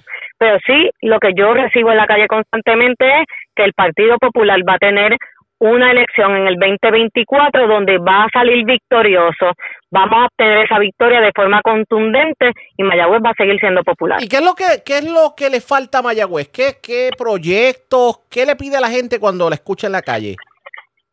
Mira, la gente, la gente me pide constantemente, ¿verdad? Y que se le dé atención a las áreas comunes, ¿verdad? Así sea como las facilidades eh, recreativas comunales, nuestras calles, el mantenimiento de nuestras calles, cuando nuestra gente va a buscar algún tipo de duda, toca la puerta, eh, ¿verdad? De diferentes gente y no los atienden, eh, necesita atención, ¿verdad? De, de nuestros eh, líderes políticos, necesita atención eh, de todos los entes, tanto municipal como estatal. Y nuestra gente se ha visto desprovista de todo esto, no hay sensibilidad eh, lamentablemente muchos eh, de los activistas políticos lo que buscan, ¿verdad? Es el protagonismo, algún beneficio personal y nosotros en todo momento hemos trabajado en pro de nuestra gente, nosotros no hemos trabajado eh, en beneficio propio, así que eso es lo que nuestra gente busca, gente que venga a trabajar con un compromiso genuino y no con, para buscar beneficios personales. Vamos a estar pendientes, gracias por haber compartido con nosotros, buenas tardes. Gracias a ti, bendecida tarde. A usted también, a lo suyo, la representante Jocelyn Rodríguez. La situación en Mayagüez va a estar sumamente interesante. Así que esto le vamos a dar seguimiento. Una pausa cuando regresemos más noticias del ámbito policíaco. En lo próximo, regresamos en breve. La red le informa. Señores, regresamos a la red le informa. Somos el noticiero estelar de la red informativa de Puerto Rico, edición de hoy lunes, día feriado. Gracias por compartir con nosotros. Vamos a más noticias del ámbito policíaco. Vamos al oeste de Puerto Rico porque este fin de semana gente del negociado de, bueno, en este caso de la División de Patrulla de Carreteras de Mayagüez, realizaron una intervención en la carretera número 2 frente a Mayagüez Terras. Aparentemente un vehículo con tintes ahumados, pero señores, le ocuparon gran cantidad de drogas, una pistola Glock con sus cargadores y parafernalia. Cuatro personas fueron arrestadas en medio de esta intervención frente a Mayagüez Terras. También hubo otra intervención por parte de la policía de Puerto Rico y de hecho hubo radicación de cargos criminales porque intervinieron con un hombre en la carretera número 2 de Hormigueros. Aparentemente esta persona andaba en una, en una pick-up hurtada que se la llevaron del barrio Bélgica de Guánica. Hubo una persecución y esta persona logró ser arrestada y de hecho eh, se le erradicaron los cargos criminales correspondientes. Emily Martínez, oficial de prensa de la Policía en el Oeste, con detalles. Saludos, buenas tardes. Buenas tardes. Agentes del negociado de la Policía de Puerto Rico, adscritos a la División de Patrulla Carreteras de Mayagüez, realizaron una intervención en carretera número 2, kilómetros 153.5, frente a la urbanización Mayagüez Terras. Esto por violación a la ley 22, tintes ahumados con un vehículo Jeep Compass año 2011 y sus cuatro ocupantes. Al momento de la intervención se les ocupó en el interior del vehículo una pistola marca Glock modelo 27 calibre 9 milímetros, dos cargadores con 19 municiones 9 milímetros, cinco bolsas de cocaína, una bolsa plástica con marihuana, dos frascos de la misma sustancia, una bolsa plástica con pastillas controladas, un frasco de cristal con pastillas controladas y parafernalia. Fueron puestos bajo arresto Jean Michael Alequín, de 21 años, residente de Hormigueros, Julián Rodríguez Vázquez, de 23 años, Natanael Striker Pérez, de 20 años, residente en Cabo Rojo, Ángel Padilla Ayala, de 20 años. Caso consultado con el fiscal Esteban Miranda, quien ordenó radicar cargos por los artículos 5.06, 5.05 de la Ley de Armas y el 404 de sustancias controladas y destrucción de evidencia, además la confiscación del vehículo. Fueron llevados ante la presencia del juez Luis Padilla Galeano, quien encontró causa contra los cuatro acusados, imponiéndole una fianza global de 11 mil dólares, la cual prestaron siendo citados para la vista preliminar. Por otra parte, en fecha de las man- de horas de la noche, disculpe, la agente Joarimar Rodríguez y Hugo Santiago en unión al sargento Heriberto Ramos adscrito a la División de Patrullas de Carreteras del negociado de la Policía de Puerto Rico, mientras patrullaban por la carretera número 2 en el kilómetro 16.5, jurisdicción de Hormigueros. Estos ordenaron detenerse al conductor de una guagua Ford Ranger color blanca, ya que estaba reportada como hurtada en el municipio de Yauco. Este hizo caso omiso, iniciándose una persecución, la cual se extendió hasta la carretera 116 del barrio Bélgica de Guánica, siendo el mismo arrestado. Este fue identificado como Carlos A. Plas Méndez, de 45 años, residente de Yauco. Además de la posesión del vehículo hurtado contra Plas Méndez, pesaba una orden de arresto por los delitos de escalamiento y ratería con una fianza de 50 mil dólares. También se le ocupó una bolsa plástica con marihuana, un frasco de plástico verde con 52 pastillas controladas, un frasco blanco con tres pastillas y parafernalia con tres pipas para fumar marihuana y crack. Se consultó con el fiscal Carlos Cáceres, quien ordenó radical por el artículo 404 de sustancias controladas, el 412 de parafernalia, conducir negligentemente y obstrucción a la justicia, imponiendo una fianza de 50 mil dólares y además se diligenció la orden de arresto con 50 mil para un total de 100 mil dólares, la cual no prestó por lo que fue ingresado en las cárceles La Cucharas en Ponce. Relacionado estos casos de vehículo hurtado y apropiación ilegal en las próximas semanas, se le estarán radicando más cargos criminales por personal del área policíaca de Ponce. Eso es todo por el momento. Gracias por la información. Buenas tardes. Buenas tardes. Gracias, será Emily Martínez, oficial de prensa de la policía en Mayagüez del Oeste. Vamos a la zona metropolitana, señores. La división de tránsito de la policía intervino con nada más y nada menos que el fiscal Omar Vicepo. Aparentemente lo mangaron, o sea, lo sorprendieron infraganti conduciendo en aparente estado de embriaguez. Esto por la autopista Las Américas, llegando a la salida de Cupey. Esto, esto es básicamente Río Piedra, es más, un poquito más abajo de la del Oso Blanco. Información con José Catalán, oficial de prensa de la policía en el cuartel general. Saludos, buenas tardes. Saludos a Arriaga y saludos a los escuchas. Es correcto, Arriaga. Agentes de la División de Patrullas de Carreteras de San Juan del negociado de la policía realizaron una intervención de tránsito el sábado 7 de octubre del 2023 a eso de las 8 y 40 de la noche en la carretera PR 18, cerca de la salida hacia la carretera PR 1 en San Juan. Según se informó en el lugar, se reportó un accidente de tránsito de carácter leve y se intervino con el fiscal Omar de Vicepó Muñoz por violación al artículo 7.02, manejar en estado de embriaguez, mientras conducía un vehículo Honda Pilot del año 2011 y color negro. Tras realizarse las advertencias de ley, este fue transportado a la división donde se negó a la prueba de aliento Intoxilizer 9000. El agente investigador Emanuel Cruz consultó el caso con el fiscal Jorge Vélez, quien emitió una boleta y el juez Manuel A. Méndez Cruz otorgó una orden de registro y allanamiento con relación a estos hechos. Finalmente, el Vicepo Muñoz fue llevado al Centro de Diagnóstico y Tratamiento José A. López Antoyorgi en Puerto Nuevo, donde se le tomó la muestra de sangre y quedó citado para una fecha posterior. Gracias por la información, buenas tardes. Seguro, aquí siempre hablen, Ariaga. Gracias, era José Catalán, oficial de prensa de la policía en el cuartel general. Nos quedamos en la zona metropolitana porque se erradicaron cargos criminales contra un hombre que se alega eh, hurtó mercancía del Home Depot de, Bayamón. Información con Luis Galarza, oficial de prensa de la policía en la zona metro. Saludos, buenas tardes. Saludos, buenas tardes a todos. Les informo. Agentes del negociado de la Policía de Puerto Rico, adscrito al precinto Bayamón Sur del mencionado municipio, investigaron una apropiación ilegal en Resville Town Center, tienda Home Depot en Bayamón. De acuerdo a la información, se arrestó a Ismael Ruiz Ortiz, de 38 años y residente en Guaynabo, el cual se apropió ilegalmente de mercancía valorada en 566 dólares con 10 centavos. La agente Jennifer Morales investigó y el caso será consultado con el fiscal de turno para la posible erradicación de cargos. Gracias por la información, buenas tardes. Buenas tardes.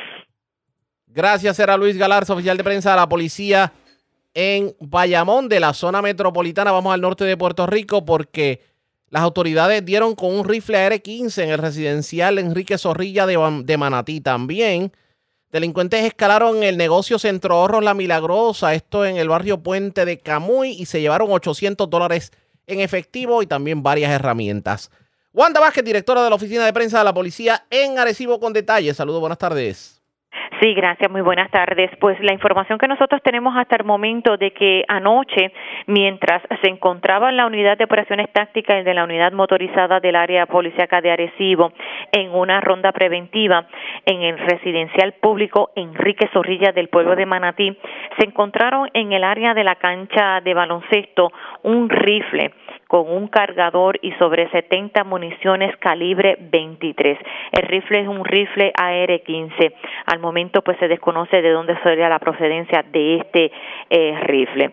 Por otra parte, hubo un escalamiento y esto ocurrió en la madrugada de hoy lunes.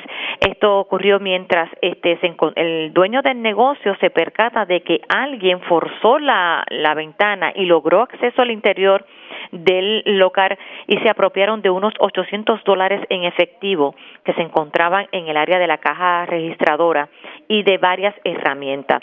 El agente William Padín Jiménez del distrito de Camuy investigó preliminarmente y refirió el caso a la División de Delitos contra la Propiedad del Cuerpo de Investigaciones Criminales del área de Arecibo. Es la información que tenemos hasta el momento. Gracias por la información. Buenas tardes. Igual. Gracias, era Wanda Vázquez, oficial de prensa de la policía en Arecibo. Regresamos a la zona metropolitana, señores.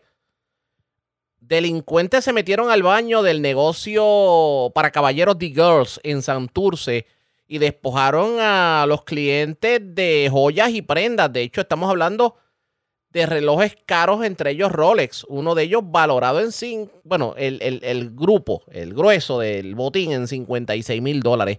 También 600 dólares en efectivo eh, información con Yaira Rivera, oficial de prensa de la policía en el cuartel general. Saludos, buenas tardes. Hola, buenas tardes. Agentes del negociado de la Policía de Puerto Rico, adscritos al precinto de Santurce, investigaron un robo reportado anoche en los predios del negocio The Girls en Santurce. Según informaron los querellantes, quienes se personaron al cuartel de la policía, que a eso de las seis de la mañana del domingo, tres individuos portando un arma de fuego los despojaron de varias joyas y prendas en el baño del mencionado establecimiento. De acuerdo a los perjudicados, les robaron una cadena de oro blanco y diamantes y dos relojes marcas Audemars Piguet y Rolex, todo valorado en 56 mil dólares. Además, se apropiaron de 600 dólares en efectivo. Los asaltantes fueron descritos como uno de tez blanca, pelo corto, 140 libras de peso y 5 pies 10 pulgadas de estatura. El segundo como de tez trigueña, pelo entrenzado con amarrado en un moño, cejas anchas y 160 libras de peso. Y el tercero como de tez trigueña, pelo corto rizo y aproximadamente seis pies de estatura. Personal de la División de Robo del Cuerpo de Investigaciones Criminales de San Juan se hicieron cargo de la investigación. Gracias por la información. Buenas tardes. Buenas tardes. La red le informa. A la pausa, regresamos a la parte final del noticiero estelar de la red informativa. Tenemos información reciente sobre el conflicto Israel-Palestina. Está la cosa bien caliente allá en Medio Oriente. Hablamos de eso y más luego de la pausa. Regresamos en breve.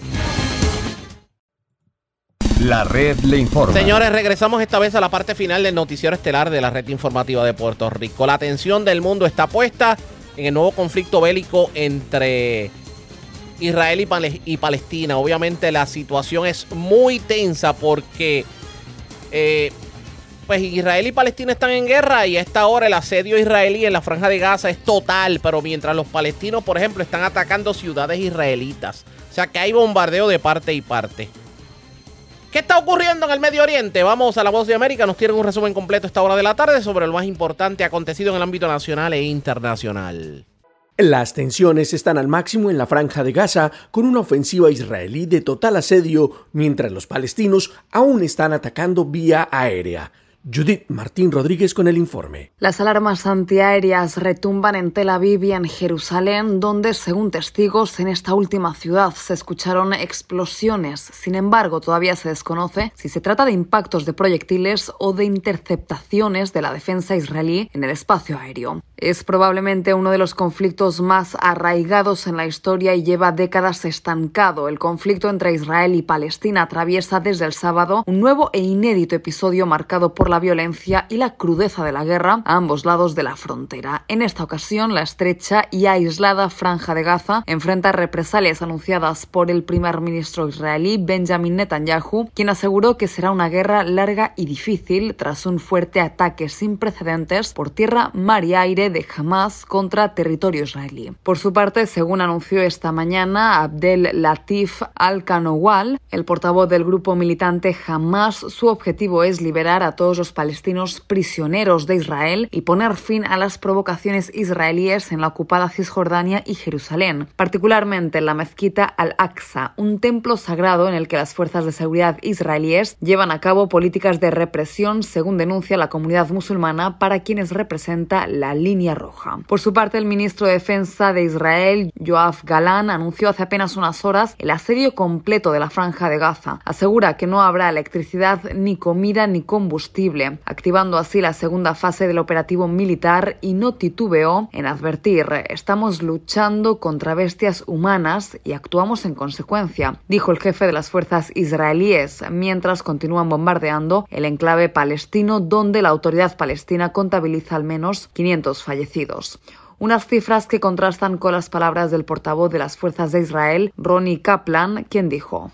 Primero, apagar todos los focos de combate que tenemos en este momento, que tenemos más de 10 focos de combate, y luego contraatacar intentando de maximizar el daño a los terroristas en la franja de Gaza, a los involucrados en el conflicto, y minimizar el daño a aquellos que no están involucrados en el conflicto, a los civiles en la franja de Gaza, contra los cuales no tenemos nada. En tanto, desde el Pentágono, el secretario Lloyd Austin manifestó su pesar por las víctimas civiles israelíes tras lo que consideró como el abominable ataque terrorista de Hamas y dijo que el Departamento estadounidense de Defensa está implementando medidas para fortalecer la postura en la región y reforzar los esfuerzos de disuasión regional. Judith Martín Rodríguez, Voz de América.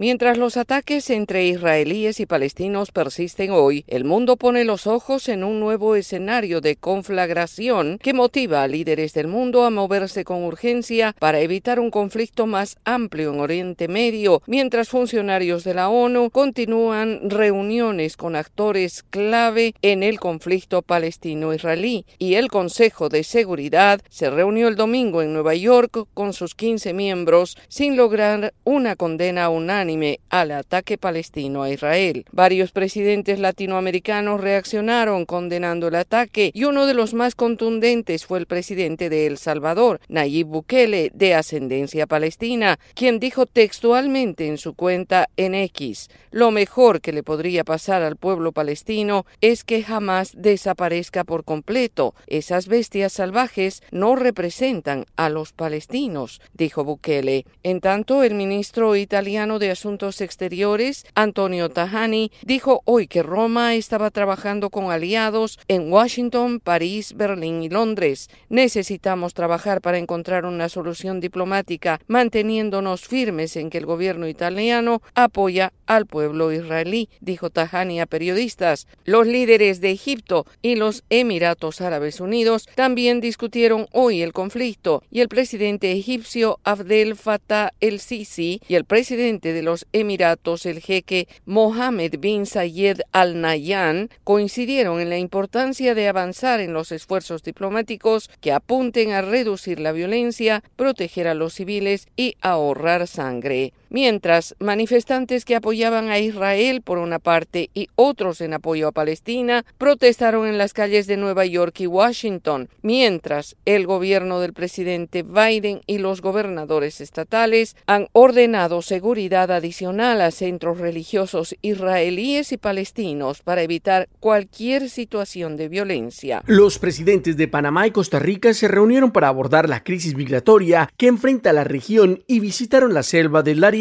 una de las rutas de tránsito irregular más peligroso del hemisferio. Esta es una actualización de nuestra sala de redacción. El presidente de Panamá, Laurentino Cortizo, y su homólogo costarricense, Rodrigo Chávez, se reunieron para discutir la crisis migratoria que afecta a la región y particularmente a sus países debido al desbordante incremento de inmigrantes que cruzan diariamente por la peligrosa selva del Darién, la frontera natural entre Panamá y Colombia. Ambos mandatarios participaron en una reunión de alto nivel en la que realizaron un llamado urgente a los países de origen, tránsito y destino y organismos internacionales para abordar la migración de manera pragmática. Los mandatarios enfatizaron la necesidad de intervenir de inmediato para manejar los flujos migratorios de forma ordenada y segura para los migrantes y las comunidades receptoras. El presidente costarricense Rodrigo Chávez señaló. Todos tenemos que hablar, tenemos que sentarnos Ecuador, Venezuela, Colombia, Panamá, Costa Rica, Honduras, Guatemala, México, Estados Unidos y Canadá. Los presidentes realizaron un recorrido por el tapón del Darién, sobrevolaron áreas como Río Tres Bocas, Membrillo y Bajo Chiquito, comunidades utilizadas por migrantes en su ruta a través de la selva. También inspeccionaron la estación de recepción de Lajas Blancas para comprender mejor el movimiento migratorio en la región. Ambos líderes compartieron historias impactantes sobre los peligros de cruzar la jungla. El presidente Cortizo explicó que próximamente se reunirán con otros países involucrados en la crisis para buscar soluciones inmediatas a este problema. A reunirnos, la fecha es 22 de octubre. Esa es una reunión que la está preparando México y nosotros estamos 100% de acuerdo en apoyar esa reunión. Según datos oficiales del gobierno panameño y de la Organización Internacional para las Migraciones, más de 400 mil personas cruzaron el Darién hasta el mes de septiembre. Sala de redacción, Voz de América. En tanto, la crisis de migrantes no ha recibido el manejo adecuado, aseguró el alcalde de Nueva York, Eric Adams, en visita a El Darién y afirmó que es un problema de todos que requiere la responsabilidad de todos. Manuel Arias con los detalles. En el cierre de su visita a varios países de Latinoamérica, donde observó de primera mano la crisis humanitaria por los miles de migrantes que buscan llegar a la frontera sur de los Estados Unidos, el alcalde de Nueva York, Edith Adams, visitó el tapón del Darién, donde fue testigo de la tragedia. Y esta crisis, en mi opinión, no se ha definido de manera apropiada. Debe definirse en el impacto que tiene sobre nuestra niñez.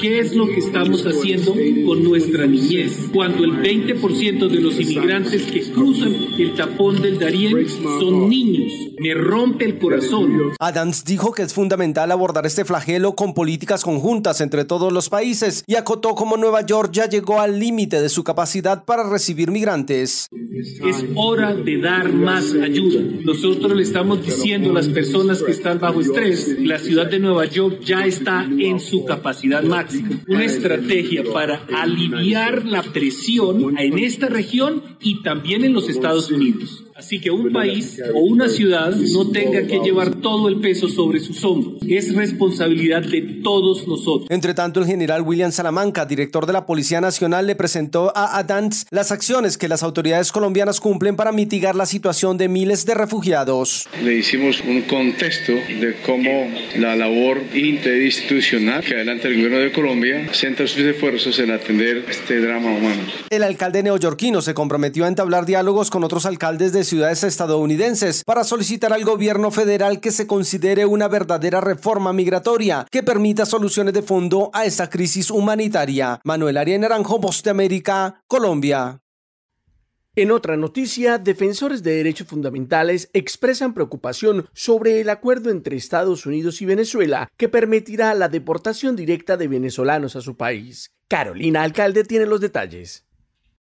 El acuerdo entre los gobiernos de Estados Unidos y Venezuela para deportar a venezolanos que hayan llegado a ese país después del 31 de julio y que no tengan base legal para permanecer en Estados Unidos causó alerta en medio de los defensores de derechos humanos, que recuerdan el principio de no devolución, piedra angular del derecho internacional de los refugiados, como expone Laura Deep, directora del programa para Venezuela de WOLA. Estados Unidos tiene la obligación de identificar cuando una persona tenga una necesidad de protección internacional porque su vida, su integridad o su libertad corre en peligro si la persona es regresada a Venezuela y en ese sentido tiene que garantizar también el derecho a buscar y recibir asilo, ¿no? Recientemente Estados Unidos extendió un estatus de protección temporal para quienes hayan llegado al país antes del 31 de julio, argumentando las condiciones extraordinarias que se viven en Venezuela. En ese sentido, para DIP, la nueva medida guarda relación con presiones para el gobierno estadounidense y le resulta contradictoria, pues se recuerda que en Venezuela no ha cesado la violación masiva de derechos humanos ni la emergencia humanitaria compleja. La administración de Biden está teniendo una, presión muy grande por parte de alcaldes y gobernadores de lugares que están recibiendo a esa población migrante y lo hemos visto sobre todo en el caso de Nueva York. A eso se suma adicionalmente que viene un contexto electoral en Estados Unidos y el asunto de la migración es una cosa que, que genera ¿no? mucha tensión en el proceso electoral. La semana pasada el secretario de Seguridad Nacional de Estados Unidos, Alejandro Mayorkas, aseguró que es seguro devolver a venezolanos a su país.